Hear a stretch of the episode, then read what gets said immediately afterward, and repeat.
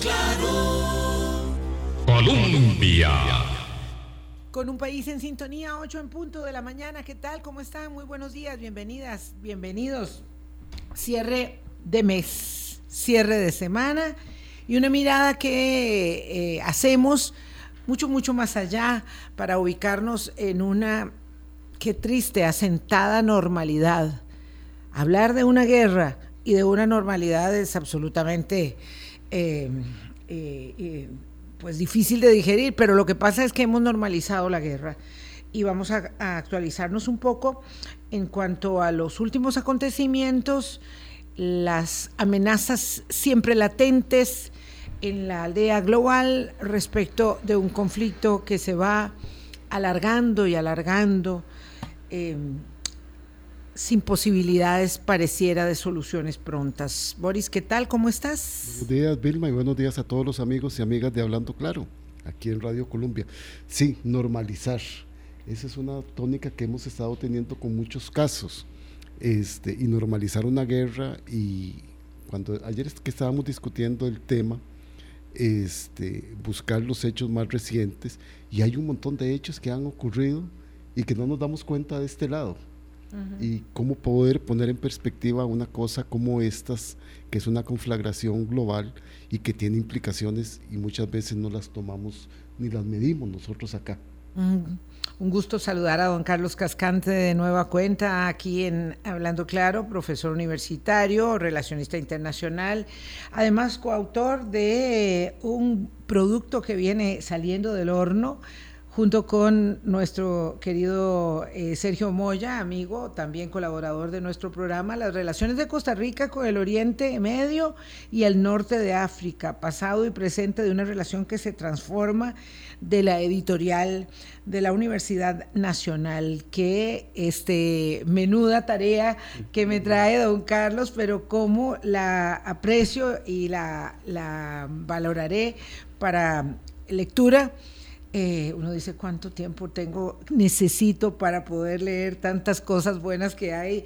Así que, don Carlos Cascante, muchas gracias, felicidades por la autoría eh, conjunta de este, de este libro sobre Medio Oriente y el norte de África, una pasión de verdad en la vida de, nuestro querido este, Iván Moya. Buenos días, ¿qué tal, Carlos? Buenos días, Vilma, buenos días, Boris. Eh, sí, efectivamente, estamos estrenando libro, que es una un intento de comprender cómo las relaciones de Costa Rica con el Medio Oriente y el norte de África se han transformado en los últimos 70 años.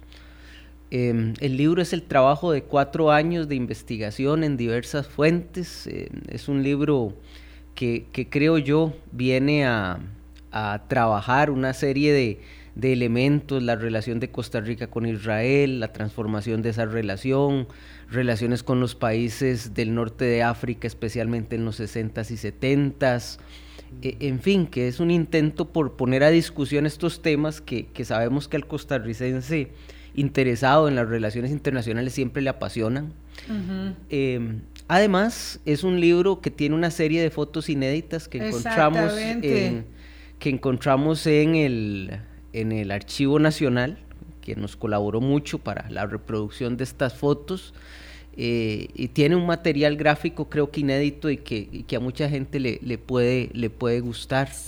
¿Se puede conseguir en, en la Universidad Nacional? Hay dos formas de conseguirlo. Lo primero es en la página web de la, de la, de la editorial de la Universidad Nacional. EUNA. de la EUNA, donde usted lo puede pedir que se lo lleven a su casa. Ya la EUNA tiene ese sistema. Qué bueno. Eh, con un costo adicional, por supuesto, de transporte, pero no hay que ir a Heredia. Y la otra es que la EUNA tiene una colaboración con la biblioteca, con la librería de la Universidad de Costa Rica, donde también se puede conseguir. Claro. Bueno, tengo una foto que es que no, no, no puedo sustraerme a la tentación de compartirles. Una foto de verdad este, maravillosa del Archivo Nacional, que yo, por supuesto, nunca había visto. Eh, Daniel Oduber siendo canciller, Daniel Oduber Quiroz siendo canciller de la República, embajador en Israel en ese entonces, 1964, don Luis Alberto Monge Álvarez, jovencito, jovencito, sí, sí, con David Ben Gurión, o sea, una foto. una, foto. con mm. David Ben Gurión en la visita oficial del canciller Oduber a Israel. Con Israel nosotros particularmente tenemos unos lazos estrechísimos em, que se em, consolidaron en esas épocas justamente y en las décadas posteriores y así ha sido hasta, hasta nuestros días. Pero bueno, de verdad que este, muy, muy agradecida con este, con este regalo. Ah, una foto con Golda Meir, por ejemplo. Bueno, no les cuento más, no les cuento más, pero aquí hay Era una a mí me has querido enseñar. No, es que me lo acaba de dar. Felicidades, don Carlos, y nuestro cariño siempre para nuestro amigo este, Sergio, Moya. Eh, sin duda, sin duda, perdón, don Boris, el material gráfico que trae el libro es, valioso. es muy valioso. Es muy valioso. Em, y tiene una visión crítica a esa relación con Israel y por qué se transformó. claro. Es lo más interesante. Las relaciones de Costa Rica con el Medio Oriente. En este, en este momento, ¿verdad? Que estamos viendo también una serie de visitas muy constantes de delegaciones de países árabes al país. Pero yo, yo no sé si, si, si se ven mucho, ¿verdad? Yo no, sé si se ven, ¿será no se ve, pero se que pasan muy debajo del radar. Sí, están pasando muy por debajo del radar, pero qué importante poner en contexto este libro que nos presenta don Carlos y don Sergio, con lo que está pasando ahora. Mm. Así que un valioso aporte y un trabajo más de la universidad pública al servicio del país. Don Carlos, para echarle también la pullita aquí. Correcto, cuando a veces dicen que, que se hacen las universidades públicas, es que si el país no invierte en este tipo de cosas que favorecen eh, recopilar su historia para tomar decisiones adecuadas en el presente, ¿quién más lo hará? Sí. sí, ojalá que no le veo de eso vamos a hablar la semana entrante, porque hay temas que, no podemos, digamos, este, soltar. Uno de ellos obviamente es la caja, hablaremos de la caja la semana entrante, las noticias que emanan eh, de las últimas informaciones de la Contraloría General de la República. Dan mucha pena, porque más allá de las deudas pendientes no se pagaron los este, montos asignados el año pasado y en la ejecución del presupuesto que evalúa la Contraloría ya señala que no se le pagó a la caja lo que había que pagarle. No es que estoy hablando de deuda histórica, sino lo que correspondía al pago, del, año, pasado. Hay un persistente, lamentable este, eh, enfoque en no eh, trasladarle dineros a la caja y eso es muy, muy preocupante. De eso vamos a hablar la semana entrante. También vamos a hablar la semana entrante sobre el tema de la, yo diría que esto es como una no negociación se sienta en la comisión de enlace a conversar, pero no avanza absolutamente nada, no pareciera que haya un ánimo, un espíritu que permita conducir a una, digamos, negociación respetuosa en el marco, digamos, de las dificultades económicas que puedan existir, pero con la mm, disposición de eh, que aquello mm, discurra por los cauces de lo posible ¿verdad? Y, por el contrario se ha, se ha, complicado la situación. Vamos a hablar de la, de la, del eh, avance de la negociación del Fondo de Educación. Eso lo vamos a tener en el radar y, y los otros temas que habitualmente vemos. Lo cierto es que habíamos pedido a, Carlos desde hace días ya que, volviéramos a, ver este tema de la guerra eh, de Rusia contra Ucrania, porque a mí siempre me gusta decir esto, es, esta es la invasión rusa a Ucrania, ¿verdad? Este, no es la guerra de Ucrania contra Rusia, no, es la, es, la defensa que hace Ucrania de su territorio, habida cuenta de los últimos acontecimientos. Cuando le pedí a Carlos que habláramos de ello, estábamos en ese momento con la eh, amenaza, que siempre está por ahí, ¿verdad? Nuclear.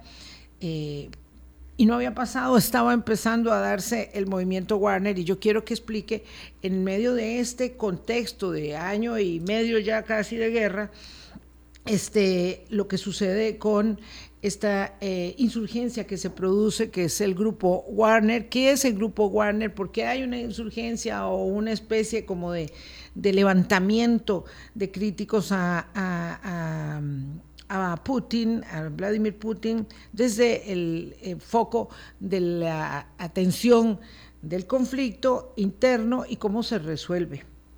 Don Carlos. Sí, quizá empezamos con Wagner, ¿verdad? ¿Qué es Wagner? Wagner es una, primero que todo, es un, es una, es un grupo financiero que tiene eh, una creación en el 2014-2013 y em, incluso con, raíces antes de ese, de ese 2014-2013, que tiene una, una especialidad, digamos, comercial, que es que vende servicios de seguridad. Así es la fachada.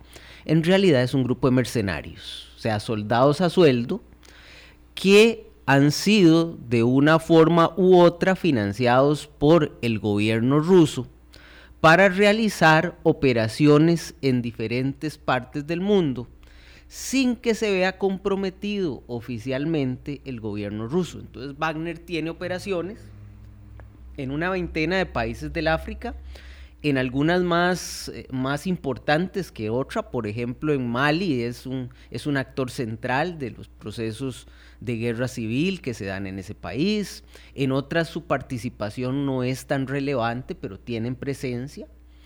Eh, y que, y esto siempre lo quiero dejar claro, Wilma y Boris, no es una, digamos, excepción. O sea, grupos como Wagner han existido en el mundo desde siempre.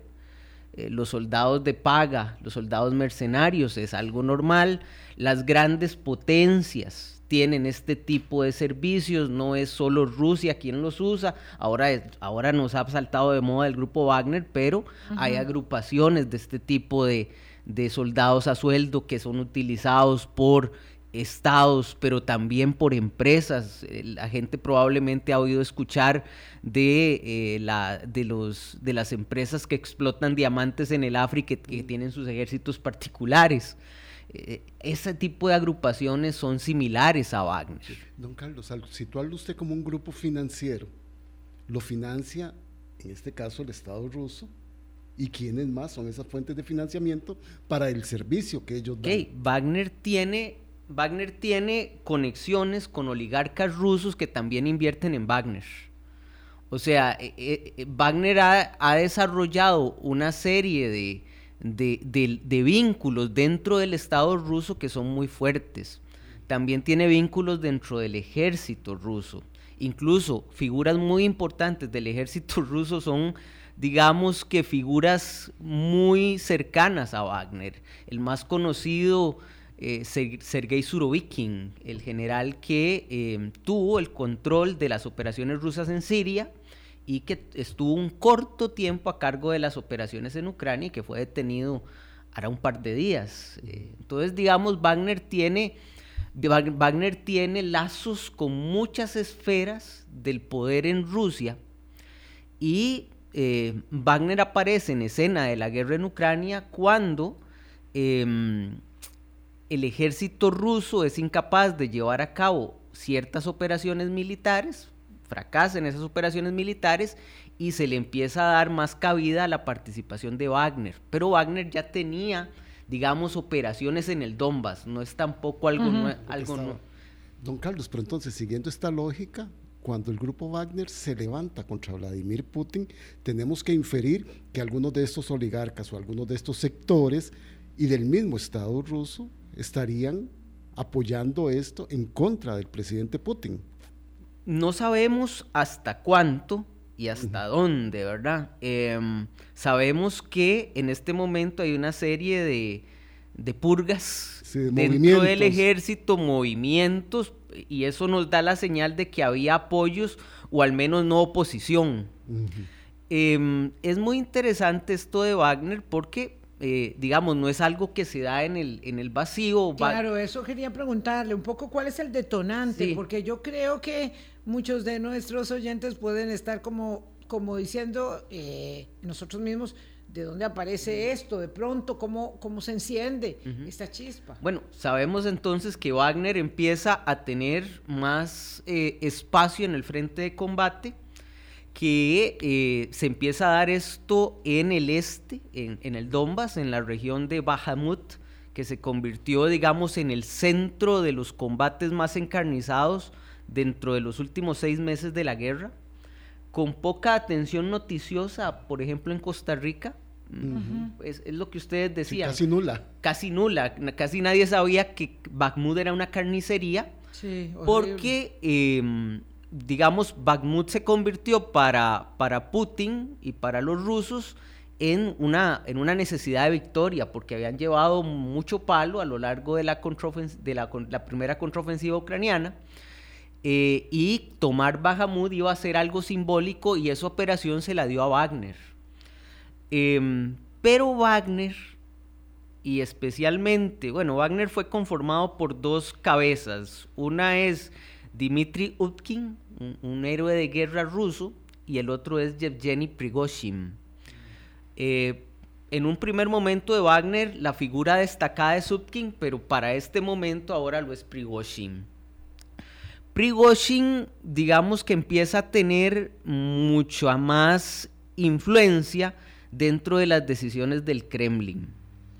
Y es que para entender esto eh, hay que, un paréntesis cortísimo, en Rusia cuando uno analiza los cuerpos de seguridad vamos a encontrar cuerpos de seguridad formales, eh, que el ejército que tiene un montón de divisiones y que también ahí digamos hay diferencias, hay, hay divergencias, los cuerpos de inteligencia, la FSB, que es digamos la heredera de la KGB, servicios de inteligencia. Está la Guardia Nacional, que son, digamos, el grupo de seguridad más ligado a Putin. Incluso eh, uno de los amigos más cercanos de Putin controla la Guardia Nacional, que es la encargada, de, el último eslabón para que Putin no se caiga en un, en un levantamiento. Pero también hay una serie de grupos irregulares. Uno es el grupo Wagner, pero otro importante es el de los chechenos, del presidente checheno Rakhman Kadyrov, eh, que son conocidos como los Kadyrovsky, que también tuvieron operaciones encubiertas al principio de la guerra. Incluso se señalaba que los Kadyrovsky eran los encargados de ir a matar a Zelensky. Em, toda esa serie de grupos tienen disputas muy fuertes entre sí. Cuando Yevgeny Prigozhin empieza a tener éxitos en Bakhmut, se empieza a tomar Bakhmut a un costo militar muy grande para ambos bandos, porque Ucrania también lo defendió con todo para no darle ese triunfo, digamos, simbólico a Putin. Eh, Prigozhin empieza una campaña en contra del el ministro de Defensa Sergei Shoigu. Sergei Shoigu tiene mm, pues 20 años de estar metido en este mundo. Eh, de, digamos, de la, de la toma de decisiones en el ejército, en el Ministerio de Defensa ruso. Eh, y también Prigozhin empieza a criticar a ciertos mandos militares, especialmente a Valery Gerasimov, que era el comandante en jefe o es el comandante en jefe del ejército ruso. Y los empieza a criticar porque él considera que son muy suaves.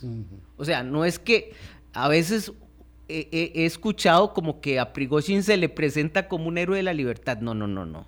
El grupo Wagner tiene acusaciones de violaciones masivas de derechos humanos y, son, y, han hecho carnicerías en el África, por ejemplo. Muy fuertes.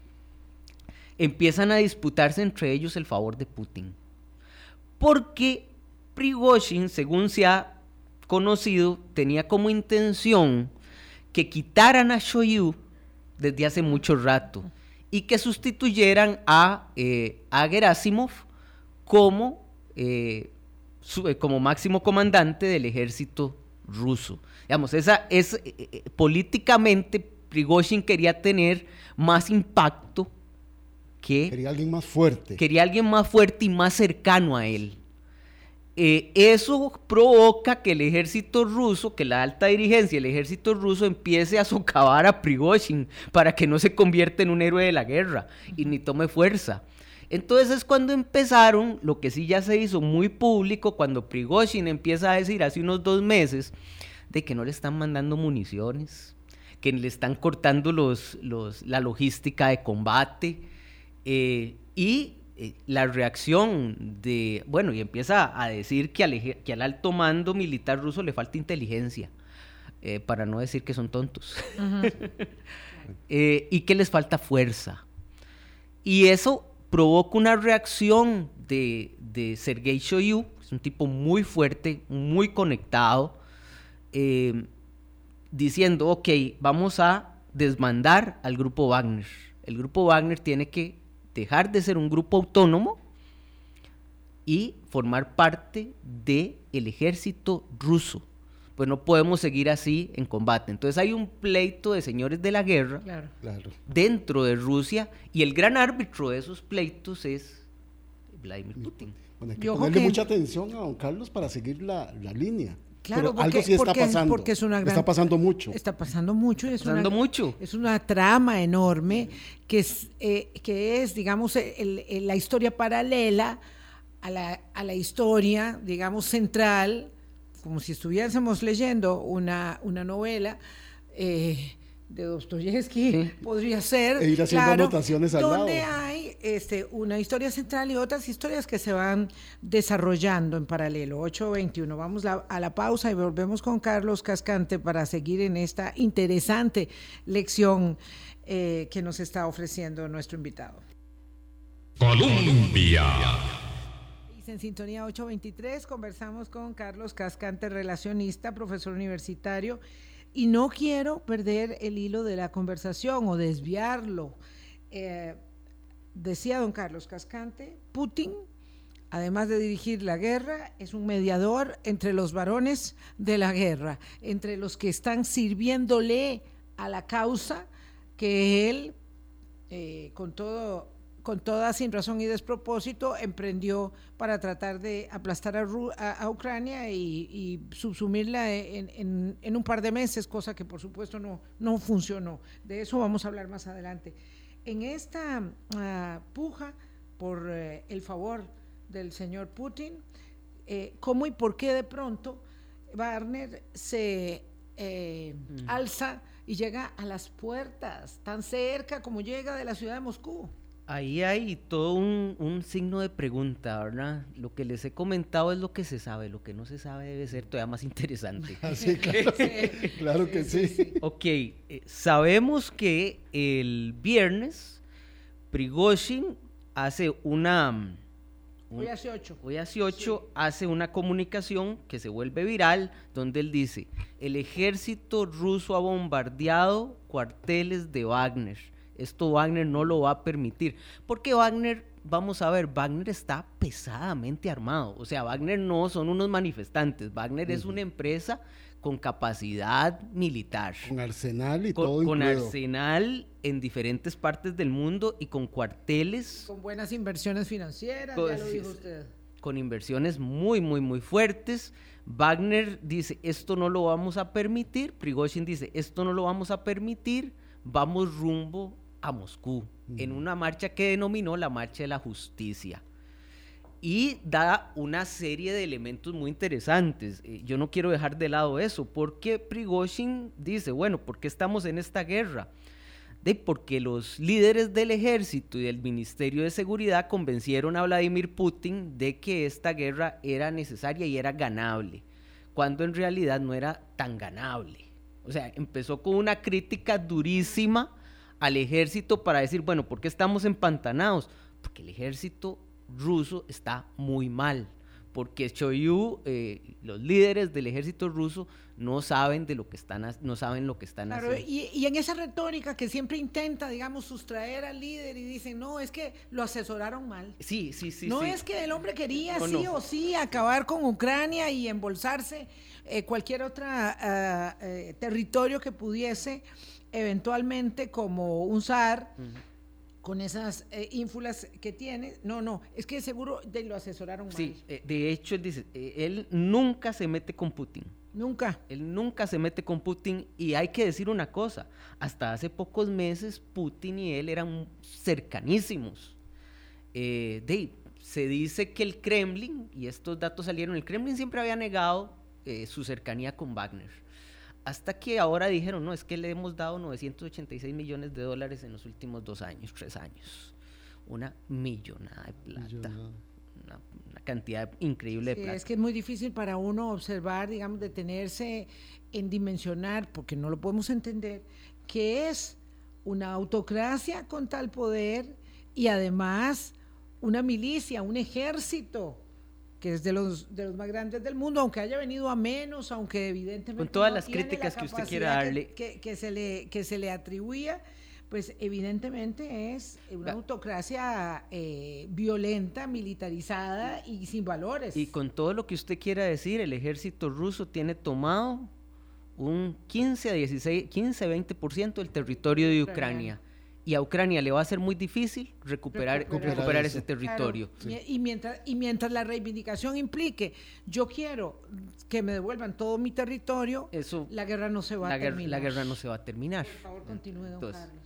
Entonces, aquí tenemos una situación interesante. Prigozhin avanza con su gente y toma una ciudad que se llama Rostov, Rostov del Dom, que es clave para el suministro eh, logístico para la guerra en el Donbass.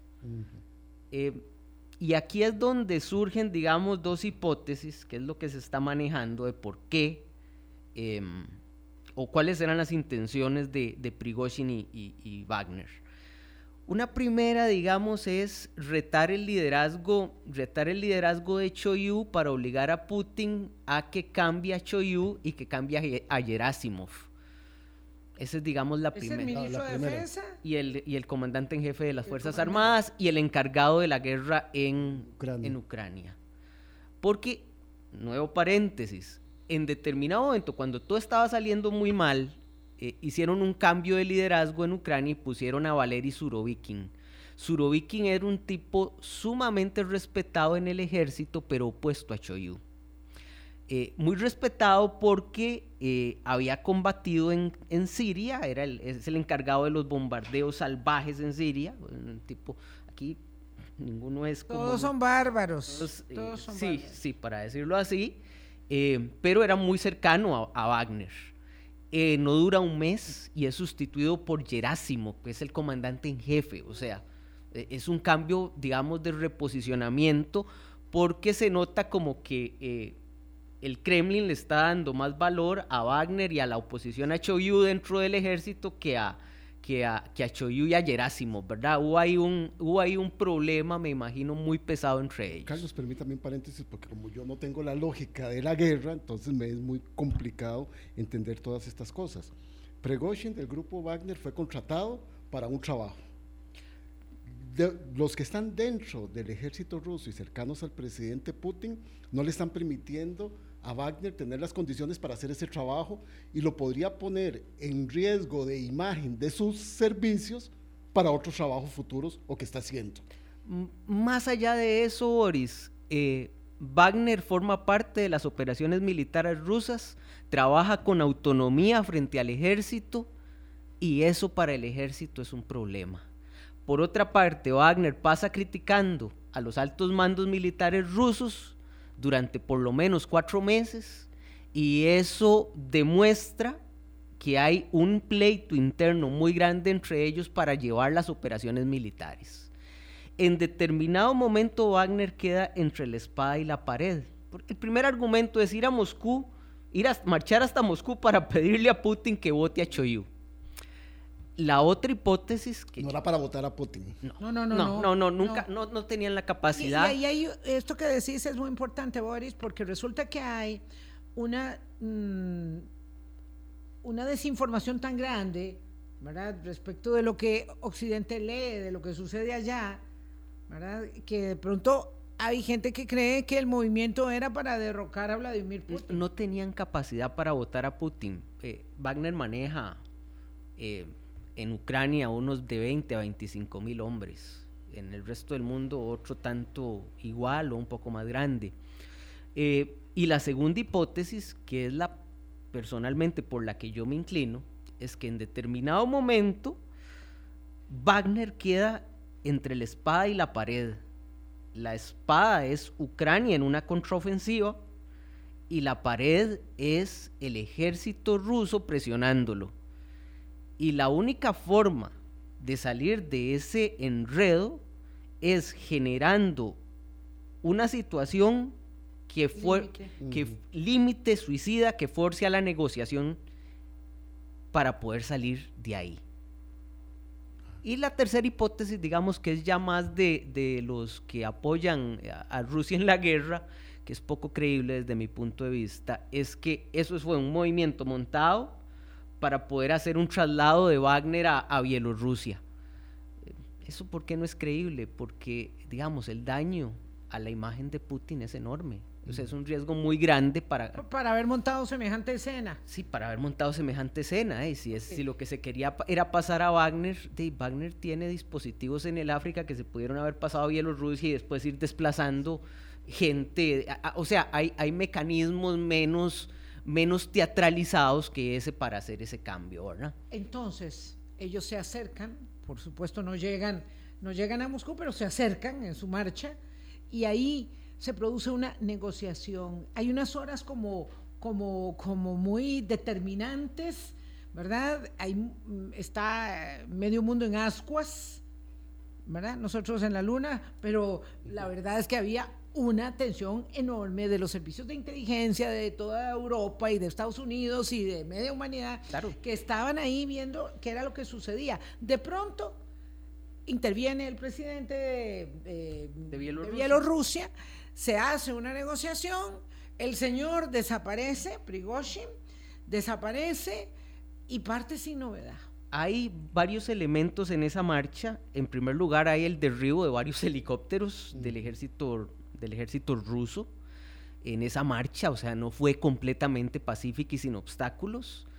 Eh, digamos... Quitaron de encima unos helicópteros mientras iban en la marcha. Correcto, eh, toman la ciudad de Rostov del Don, se acercan a 200 millas de, de Moscú y se Es que yo creo que 200 millas de Moscú para nosotros es larguísimo, pero en un país de ese tamaño eso es como, no sé, como, como, entre, como entre Zapote y San José. sí, sí, es cerca y digamos, eh, mucha gente dice, bueno, no hubo reacción para evitar el avance. No es que yo creo que ese momento es el momento en que se está negociando cómo evitar un, enfrentamiento. ¿Por qué? Porque lo que dicen, digamos, las fuentes oficiales rusas es que empezaron a mover y a bloquear camino y a, tomar varias partes de edificios importantes en Moscú ante una eventualidad.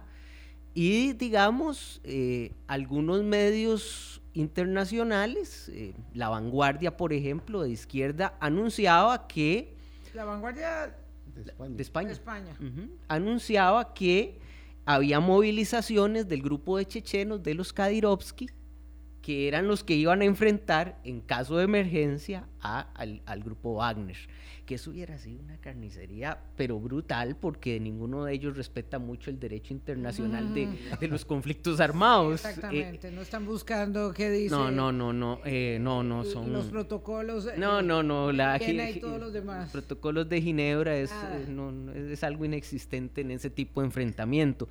Y digamos, algunos, algunos eh, criminólogos veían con mucha peligrosidad eso, de fortalecer mucho a los chechenos dentro de ese esquema de, de, señores de la guerra a los cuales hay que tener en calma para pelear la guerra. Eh, hay un elemento importante que es, la, que es efectivamente de un momento a otro, eh, Lukashenko sale y dice, yo negocié. se dice que... El bielorruso. Exacto muy aliado de Putin y que Tiene Putin, un papel central aquí en la historia. Y que Putin le ha salvado las castañas o las papas del fuego varias veces eh, en levantamientos internos. El último hará hace unos dos o tres años, un poquito antes de la guerra. Eh, lo que dicen algunas fuentes es que no fue, que Lukashenko no es el que negoció, que Lukashenko es la cara visible de la negociación. Pero por dentro, quien estaba negociando es otro general muy importante dentro del ejército ruso, eh, Durin, Durmin, eh, no me acuerdo ahora del nombre, ya, ya es pedirme demasiado. Lo cual es demasiado, porque si ustedes oyen a don Carlos, perdón la disquisición que teníamos nosotros con él en la pausa, pues don Carlos habla de estos señores como si fueran Rodríguez, Pérez, Ramírez y Ibarra, ¿verdad? Este, y, cuesta mucho seguirle el hilo, por eso yo le pregunto, este es el ministro de Defensa, este es el comandante del ejército cuando se refiere a alguien, porque es muy complicado eh, seguirle la, pista. Pero hay otro negociador que se supone que es, eh, real, aunque el que pone la cara es muy determinante. Claro, porque si la cara la pone el ejército ruso, eh, es un problema de legitimidad y de debilidad. ¿no? Entonces ponen un broker, un mediador que es Lukashenko, al menos la imagen de Lukashenko, quien dice, bueno, yo conseguí la paz entre ambos señores. El acuerdo es el siguiente, va, eh, el, grupo Wagner va a, volar hacia, hacia Bielorrusia. Esa es una de las opciones que les dan, que se puedan sí, Pero digamos, lo que sale Lukashenko es, van a volar a Bielorrusia y eh, también negociamos cambios en la conformación del alto mando de las Fuerzas Armadas y del Ministerio de Seguridad. De Rusia. De Rusia inmediatamente sale Dmitry Peskov, que es el portavoz del Kremlin, diciendo, eso no, pasó, eh, eso de hacer cambios en los altos mandos, eso no se negoció y no sabemos. Lo que sí sabemos es que le damos tres opciones tres, a Wagner, que entreguen las armas, que los, primero, que todo el armamento pesado se entregue. Segundo, eh, perdón, eh, primero que nada devuelvan todo el armamento pesado. Las tres opciones. Primero, que vuelvan a su casa dígale a un señor de la guerra que vive de la guerra, un mercenario que se vaya, para, la casa. Segunda opción, que, que firmen un contrato con el ejército. ¿Y usted se imagina lo que es meter un grupo irregular de esos, de gente en el ejército, eh, poderlos acomodar? Eh, el odio que los, que los que probablemente el ejército tenga con algunos miembros del ejército tengan contra ellos, aunque se habla de que hubo gente del ejército que los apoyó, y tercero, que se vayan a Bielorrusia em, con, con Prigozhin, donde tienen un cuartel que se está armando en Bielorrusia para aglutinar a esta gente y Lukashenko va a tener que lidiar con ellos o Lukashenko va a poder vivir con ellos con un ejército personal que lo apoye. Ahora, el, el, problema es que esta negociación fue precedida de un discurso de Putin tratando de traidores a todo el mundo, diciendo que toda la cólera va a caer sobre ellos si no se rinden, y al final terminan negociando. Entonces eso es, eh, como se llama en teoría de la negociación, un juego de la gallina. El juego de la gallina es cuando, cuando usted tira dos carros en la misma dirección, a ver quién se quita primero. A ver quién se quita primero. Bueno, aquí se quitaron los dos. Sí. Eh, y llegan. Ya no están en la misma dirección, es la misma vía, pero uno contra otro. Y entonces a ver quién tiene más miedo. El, gallina se supone que es el que se va a quitar primero. ¿Verdad? Ese es, ese es una derivación de la teoría de la negociación muy, muy gráfica para cualquiera pueda entenderlo. Tengo que apurarlo, don Carlos. Claro. Eh, ¿Dónde está eh, Prigozhin en este momento? ¿Por qué se desapareció? Todo fue, digamos, aplacado. Aplacado. ¿Y dónde está Prigozhin? Y la pregunta siguiente, ¿es realmente, como dice Occidente, un momento en el que el liderazgo y la imagen de Putin está golpeada, y cuando me refiero a que esté golpeada, a él no le importa si está golpeada para afuera, me refiero a que cómo está para dentro de Rusia y de la continuidad de la guerra. Eso es interesante. Em, Occidente creo que exagera en el golpe que se lleva Putin. Es parte de la guerra, ¿verdad? O sea, es parte de la guerra y especialmente Zelensky ha, señalado la debilidad, pero es que a Zelensky también le conviene. Aquí no, es que la, retórica, es otra de las armas de la guerra. La narrativa es muy importante en un conflicto y más si usted lo está peleando en, en Occidente para reforzar, digamos, a la opinión pública para que siga apoyando el gasto militar que está haciendo Occidente en Ucrania. Eh, del lado ruso, es evidente que Putin sale magullado. Sale magullado porque perdió el control de sus señores de la guerra.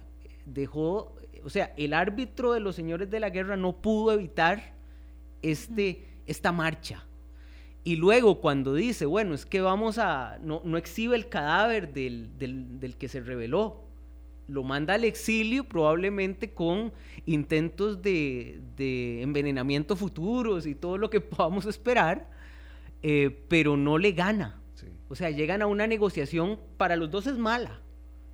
Para los dos es una negociación mala porque Wagner pierde peso dentro de, dentro de ese entramado eh, no se sabe todavía qué va a pasar con Wagner en, el resto del mundo donde Wagner tiene operaciones. Em, hay una insistencia en que la gente de Wagner se incorpore al ejército regular ruso. Los están, están, los están intentando desarmar.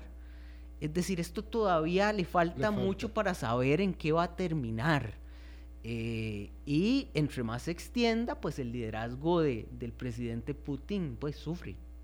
Le falta mucho para terminar a la historia paralela y a la historia central de la guerra. Son las 8.42, tenemos que hacer una pausa y en lo que nos quede de tiempo yo quisiera que don Carlos nos actualizara respecto del conflicto y de lo que ha venido avanzando eh, Ucrania en sus aspiraciones para ser parte de la eh, Unión Europea, para ser parte del Tratado del Atlántico Norte. Ayer mismo decía, bueno, ya yo estoy como socio candidato a la Unión Europea porque antes de terminar el año, es decir, en diciembre, no me dan acceso. Acceso a, la Unión Europea es muy complejo en este momento, a la OTAN ni se diga, pero mientras tanto, todo lo que ha perseguido eh, Putin no, no lo ha logrado y las victorias eh, en el terreno diplomático son de Ucrania, evidentemente. Vamos a la pausa. Colombia. Con un país en sintonía son 10 minutos para que se nos termine el programa 845. Don Carlos, es tanto lo que conversar. Estamos viviendo la historia en tiempo real y por supuesto desatendidos a ella, pero se escribirán tratados, se escribirán libros, se, harán muchas, muchas películas y versiones de, este momento de la historia y es impresionante que nos pase por delante sin darnos cuenta, don Carlos. Vilma, quería, antes de que hable don Carlos, reseñar algo muy importante que él dijo, es que hay que ver de qué lado es que se establece la narrativa para poder entender el conflicto, ya sea de Rusia o sea del lado de Occidente porque Occidente está preparando la cumbre de OTAN para dentro de dos semanas en, en la ciudad de Vilna y dicen que esto que estaba comentando don Carlos va a ser un eje central de la discusión que ellos van a tener. Y el presidente Zelensky ya también poniéndole fecha para poder ingresar a la Unión Europea y a la OTAN. Entonces, uno tiene que ver ambas como para poder entender qué está pasando allí. Yo creo que lo tiene más cerca, ¿verdad? Sí, y, incluso dentro de los mismos socios europeos hay muchas diferencias. Eh, no es lo mismo, no es lo mismo ser Polonia que ser Alemania. Eh, entonces, por ejemplo, el presidente polaco eh, dice, bueno, si Putin medio triunfa en Ucrania, lo que los que seguimos somos nosotros. Están aterrados. porque, ¿Y los bálticos? Porque ellos han vivido una historia con Rusia que yo siempre les digo, bueno, es que Rusia para ellos es como los Estados Unidos para nosotros, es un hegemon que no necesariamente es amable, es un hegemon que no necesariamente respeta la voluntad de, los países eh, y, y, todo se ve de acuerdo como, como uno tenga historia particular, como le pasa a los seres humanos. Cuando, cuando hablamos de una persona, va a depender mucho de cuál es nuestra historia particular para hablar de esa persona o de ese fenómeno. Me preguntaba usted, Vilma, que cómo va la guerra en general. Ucrania ha lanzado una contraofensiva em, que lleva por lo menos un mes con resultados, con avances eh, reducidos, avances pero reducidos día a día. No ha sido la contraofensiva de hace un año, donde fue un avance rápido.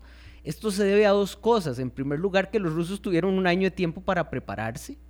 Y entre más se acerca, digamos, a las zonas controladas por Rusia, eh, están mejor preparados para enfrentar una ofensiva ucraniana.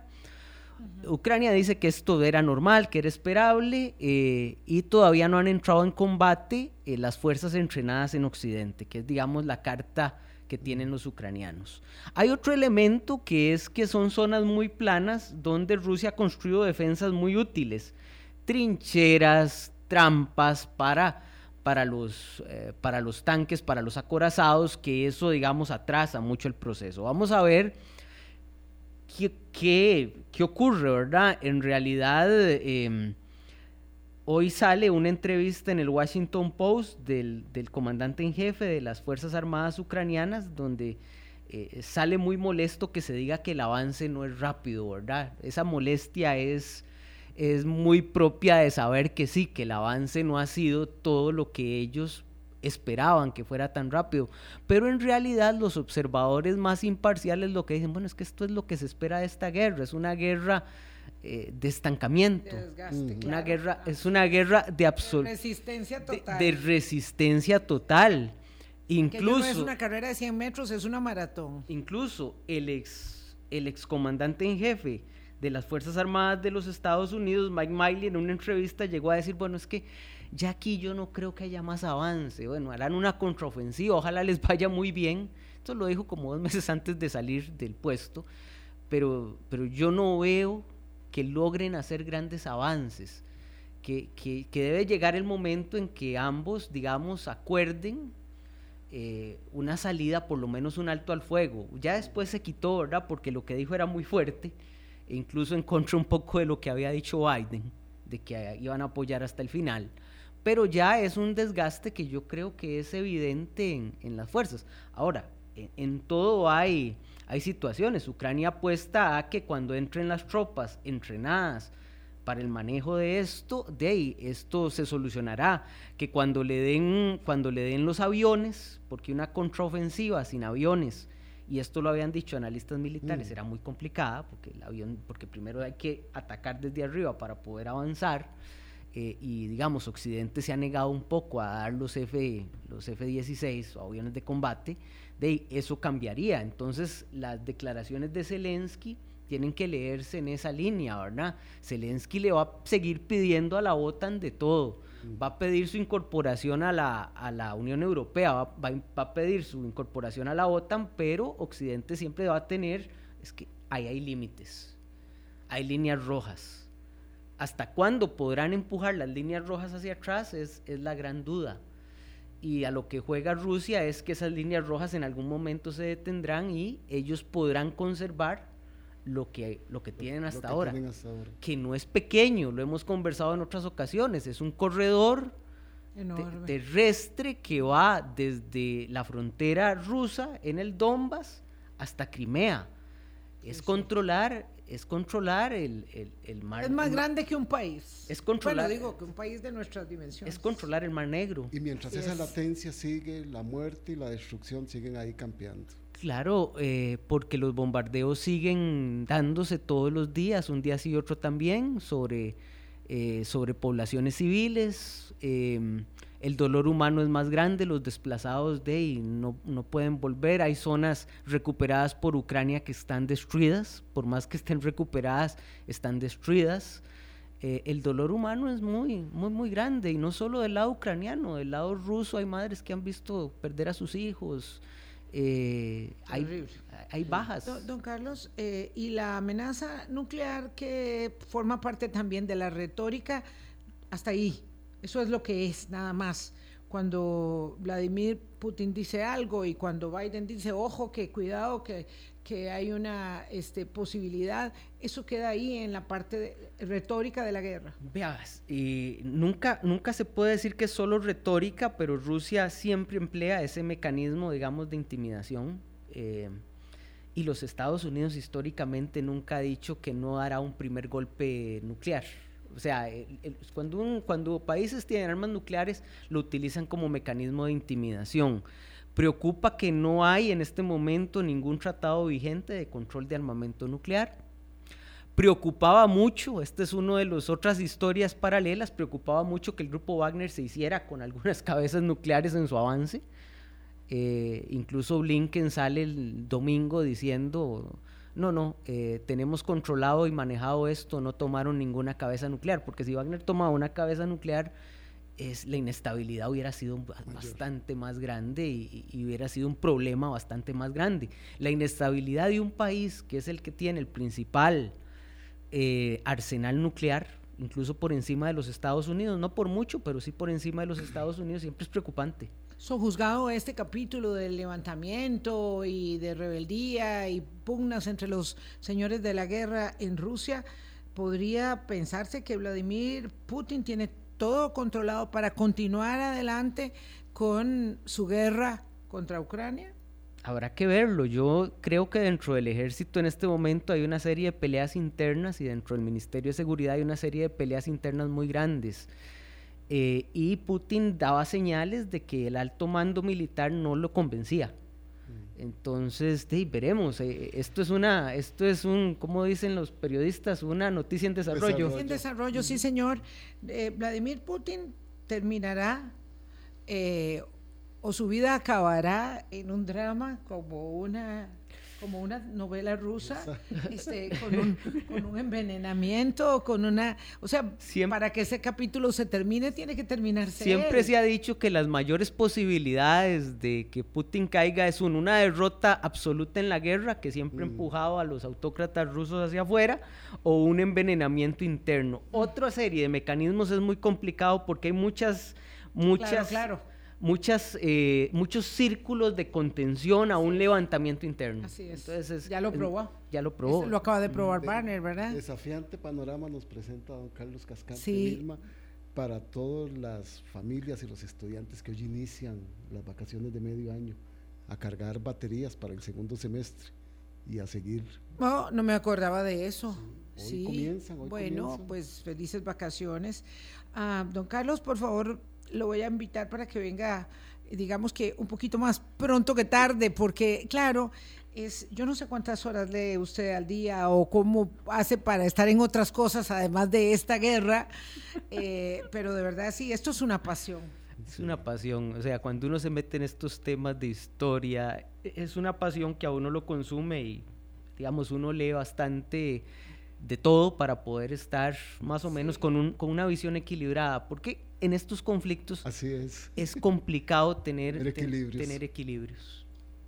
Bueno, muchas gracias, muy interesante. Eh, yo todavía no he terminado de leer La hambruna roja de Ana Polbon, que es este un capítulo de la historia entre Rusia y Ucrania, dolorosísimo, ¿verdad? Y que nos da una idea de cuáles son los mecanismos de la guerra, y eso fue allá en el 33. Eh, más o menos, pero hubo millones de personas que murieron de hambre como mecanismo de guerra. Es impresionante, ¿verdad? Y, que, lleva un libro. Don Carlos que lleva una biblioteca entera, no sé, no sé cuándo duerme, este, pero es realmente apasionante. Gracias, pásenla muy bien, cuídense mucho, feliz fin de semana. Boris, Carlos. Muchas gracias. Gracias a ustedes, chao.